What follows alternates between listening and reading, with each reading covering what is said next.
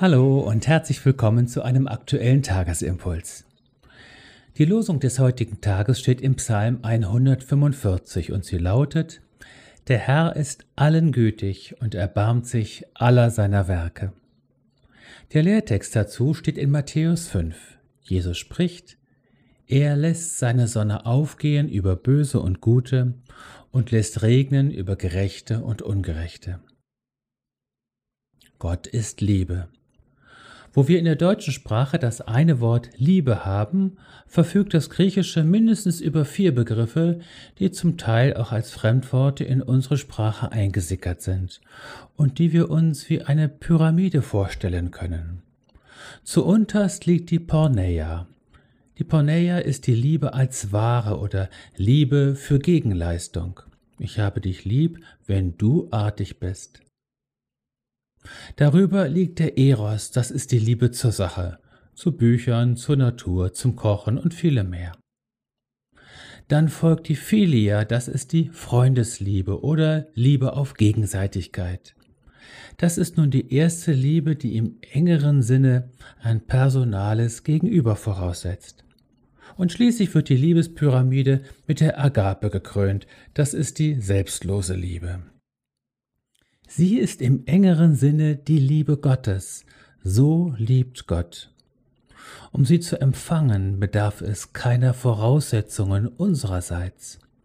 Gott liebt nicht erst, wenn bestimmte Voraussetzungen erfüllt sind. Gott liebt bedingungs- und voraussetzungslos.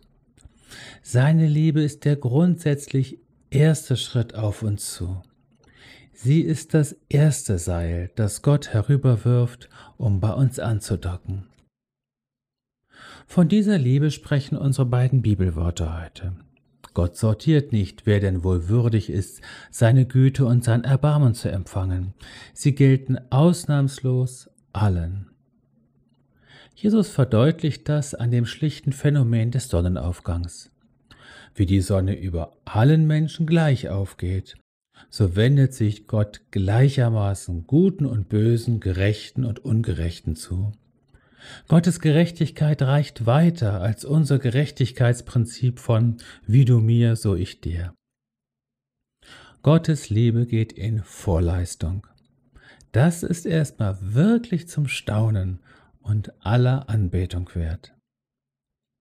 An uns ist es nun, diese Liebe anzunehmen und das Liebesseil Gottes an dem Poller unseres Herzens festzumachen. Dem Vater im Himmel seine Liebe zu glauben und ohne Zweifel in Empfang zu nehmen. Das ist die angemessene Form, die Liebe Gottes zu erwidern. Let it happen, lass es geschehen. Von Gott auf diese Weise geliebt, werden auch wir zur Agape-Liebe fähig. Wie Gott mir, so ich dir. Das meint Jesus, wenn er im Textzusammenhang des Lehrtextes von der Feindesliebe spricht und dass Kinder doch in die Art ihres Vaters schlagen. Ihre Überwindungs- und Siegeskraft ist unschlagbar. So sei gesegnet und in die Vaterliebe Gottes hineingestellt. Sei gesegnet in dem Namen von Jesus, der aus Liebe zu dir für dich gestorben ist sei gesegnet im Heiligen Geist.